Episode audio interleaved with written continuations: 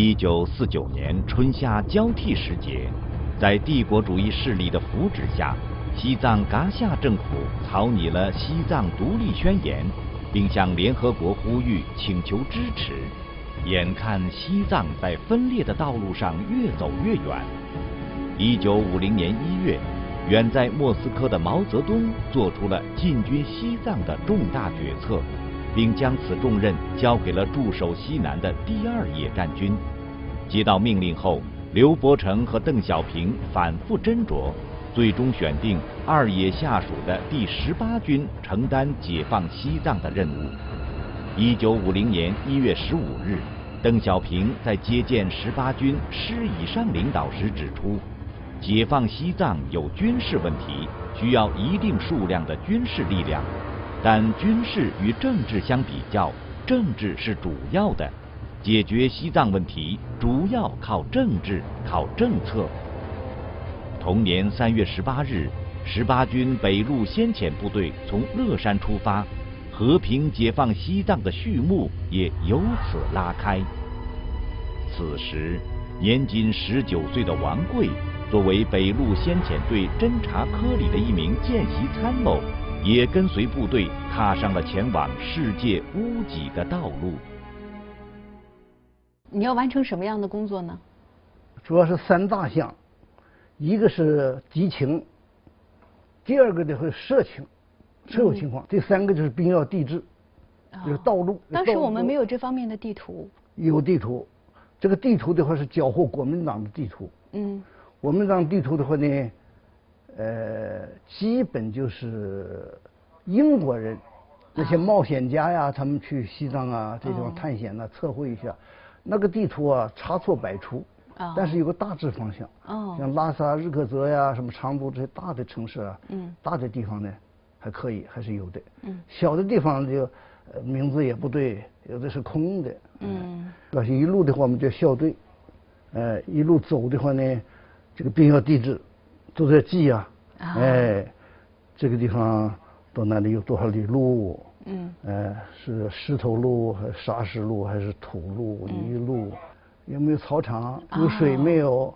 有没有能捡到牛粪？能有柴火没有？能能放马？哎，哪个地方可能有伏击？打峡谷地带？哪个地方比较开敞？还可这一套这个兵要地质，就和部队行动有关的这些个地理情况。这个道路情况啊，都得详细的调查，这是我们项大任务。当时你们开始做这项工作的时候，遇到的困难都是哪些呢？首先是语言困难，就是这个藏语，哎，学藏语，到了藏区这个语言不通啊，所以这个问题是最大的问题。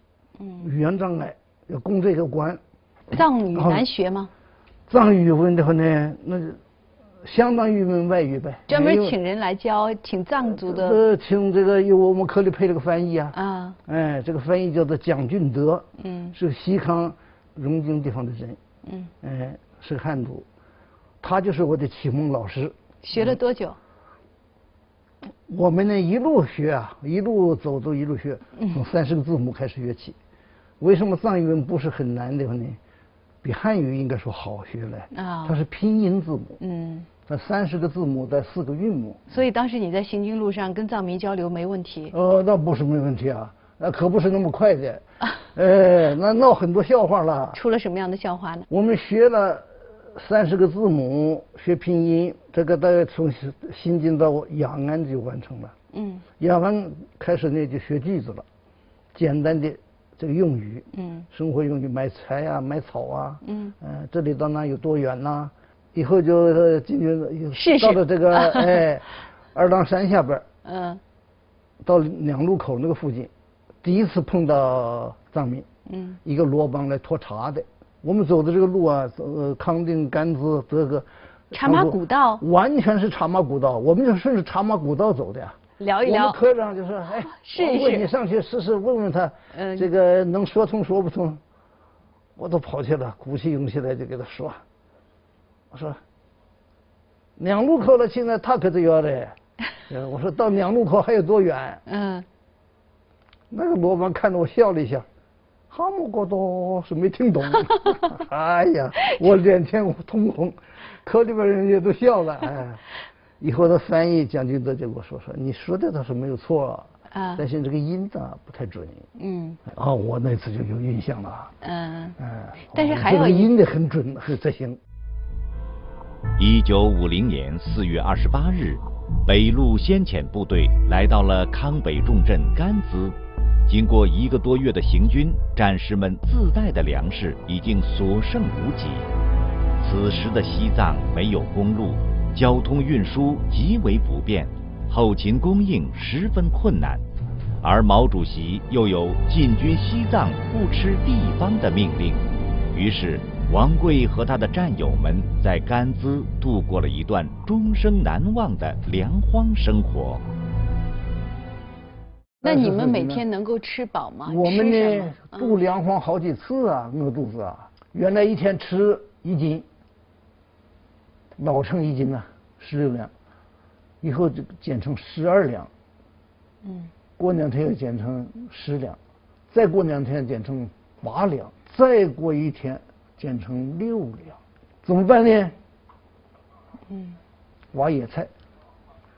哎，这个那四五月份甘孜的野菜啊多得很。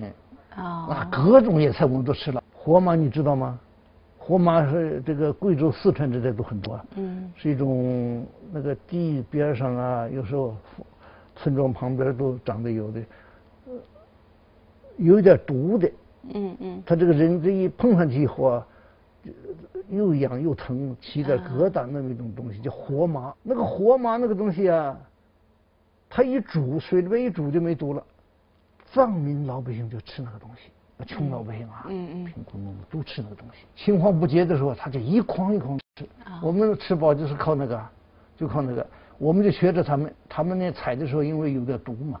我很多时候，他用那个皮手套，嗯羊皮手套戴着就采那个嫩尖子，嫩尖子，我们就学着采采采采，活麻，一筐子一筐子背回来，掏干净以后，嗯下到锅里边煮，嗯煮完以后撒几把粮食，带食粉，粮食是一点点，一天顶多六两，大批就是野菜，就是野菜，除了活麻以外，还有灰灰菜，那要放到那个时候，我们都把它吃光了。再就野韭菜，嗯，甘孜各种野菜，这个我们吃了有十多天。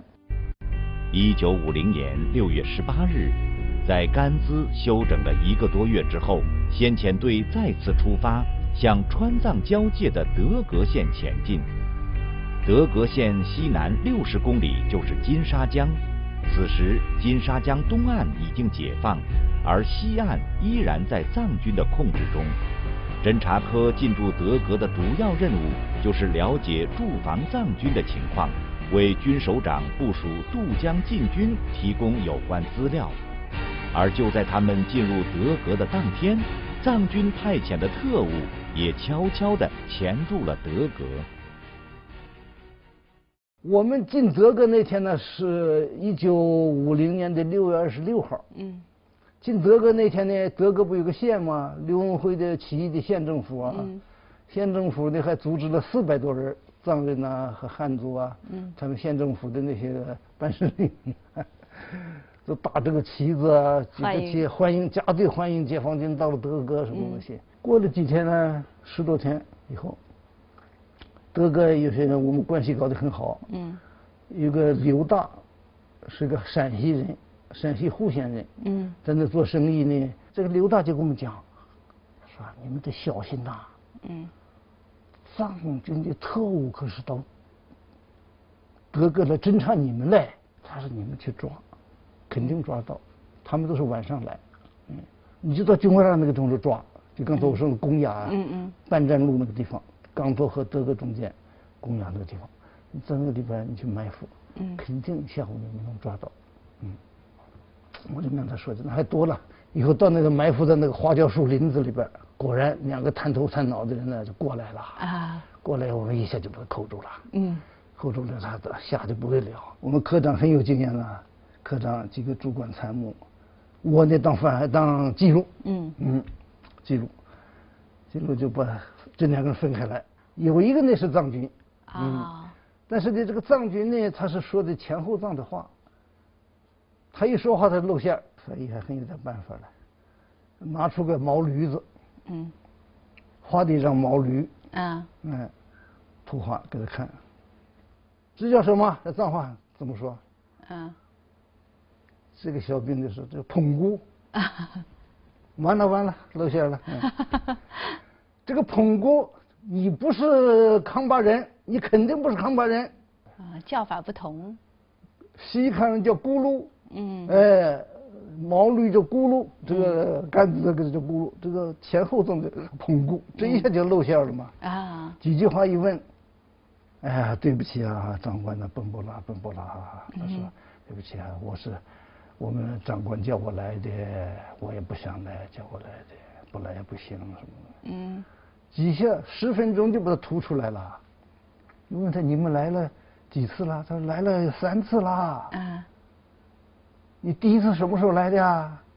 第一次啊，就是我们欢迎你，啊，混到群众当中了。那个四百多人欢迎我们进德哥的时候啊，这两个人就在那个欢迎的人群中间，嗯，就问那你们看到了什么东西了？给后边报告什么东西了？这个藏军，这个就说我是负责点人点枪的，啊，嗯，那你看到有多少人呢？他说我看你们。汉人呢，军队来了一百三十六个人。啊，哎，我们自己还不知道一百三十六呢，他是一百三十六，我们算算可不差不多。这个是负责点人枪数的。嗯嗯。那一个是负责点罗马数的，六次七十匹罗马。哎。都技术含量不高。哎，都不高。回去说给你们奖赏没有啊？嗯。给了，给奖赏了。说是你们查到去。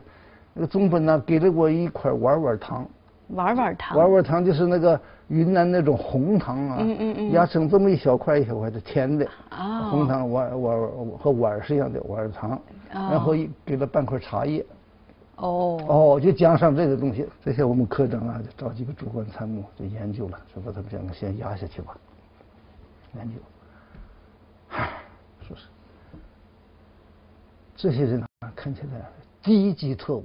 啊，嗯，我们什么重要的内部的机密情况根本他就搞不到，嗯，这种特务啊，嗯，完全是作秀，嗯，这种人的话呢，弄好了我们还可以利用，搞好可以利用。嗯，我们也可以给他玩玩糖嘛。哎，我们不但是给他玩玩糖啊，一人给了他三块大洋啊。三块大洋在当时的藏民够他们。那那那很值钱了，和大洋一个大洋这个十五两藏银呐，四十五两藏银呐，这很值钱的。嗯嗯。一块大洋都不得了啊，哎，这个三个大洋呢是不得了。嗯。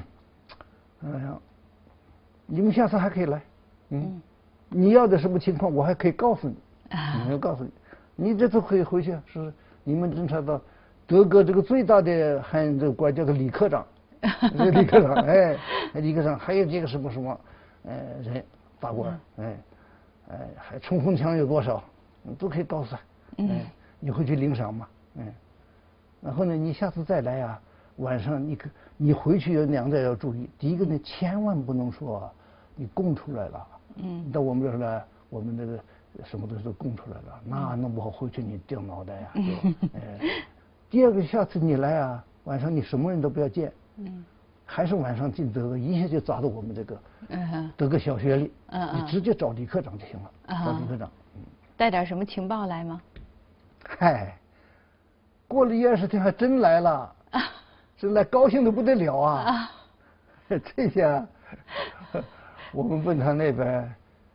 情况他都跟我说啊，内部很多情况，嗯，藏军情况，有一个就是从这个来的，嗯，这这以后他这成了情报贩子，哎，到我们这儿呢给我们卖藏军的情报，拿我们的赏，到了我们这到了藏军那边呢，贩卖我们的情报，有些是我们送给他的，他到那边去领赏，这样来回还走了几次了。通过主动收集情报和策反藏军间谍的工作。先遣队获得了藏军第一手的资料。与此同时，十八军主力部队从甘孜出发，来到金沙江边。为了给即将到来的主力部队建立良好的群众基础，侦察科在副科长高启祥的领导下，开展了广泛的统战工作，对下影响群众，通过帮藏民们挑水、打柴、免费看病，赢得藏族同胞的好感；对上则采取各种措施联络土司头人。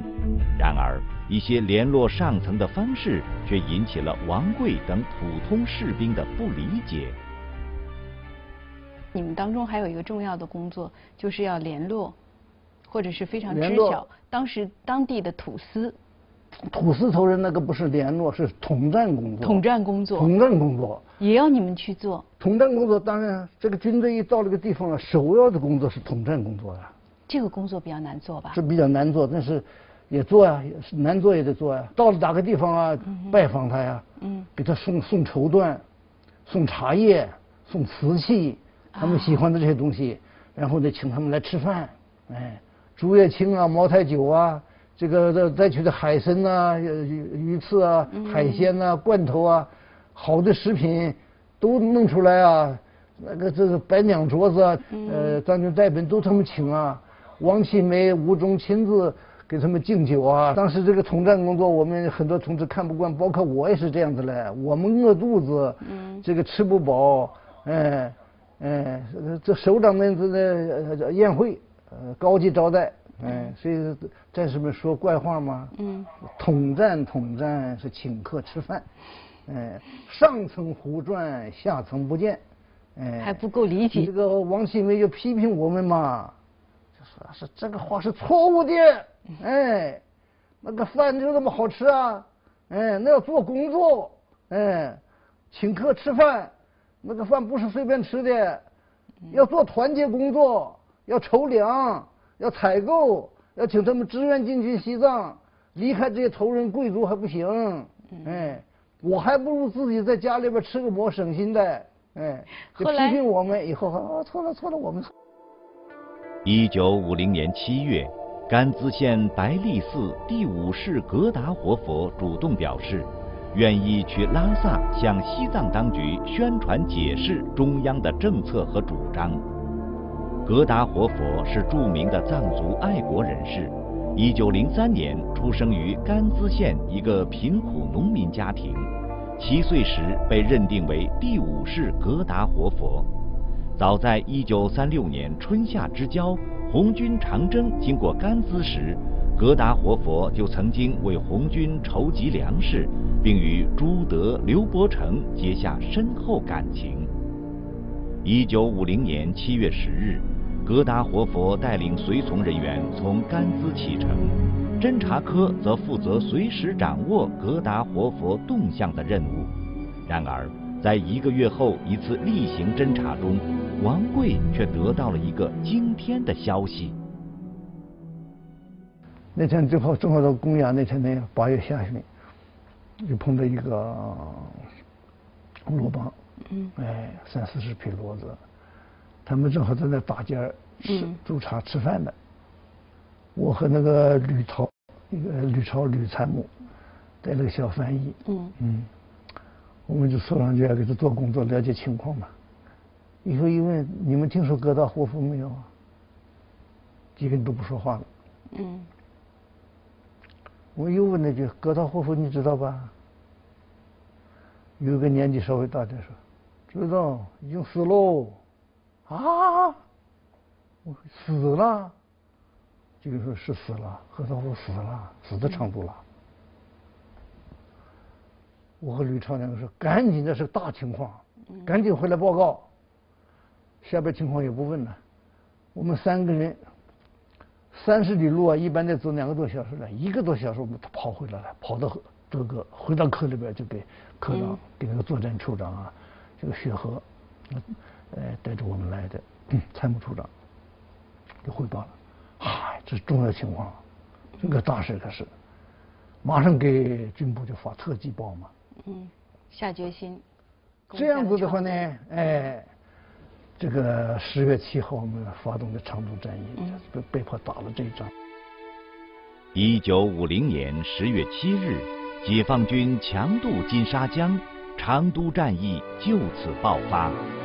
在这场战役中，有一支部队带着秘密任务迂回千里，艰难的行军和高原恶劣的环境，使许多骑兵都变成了步兵。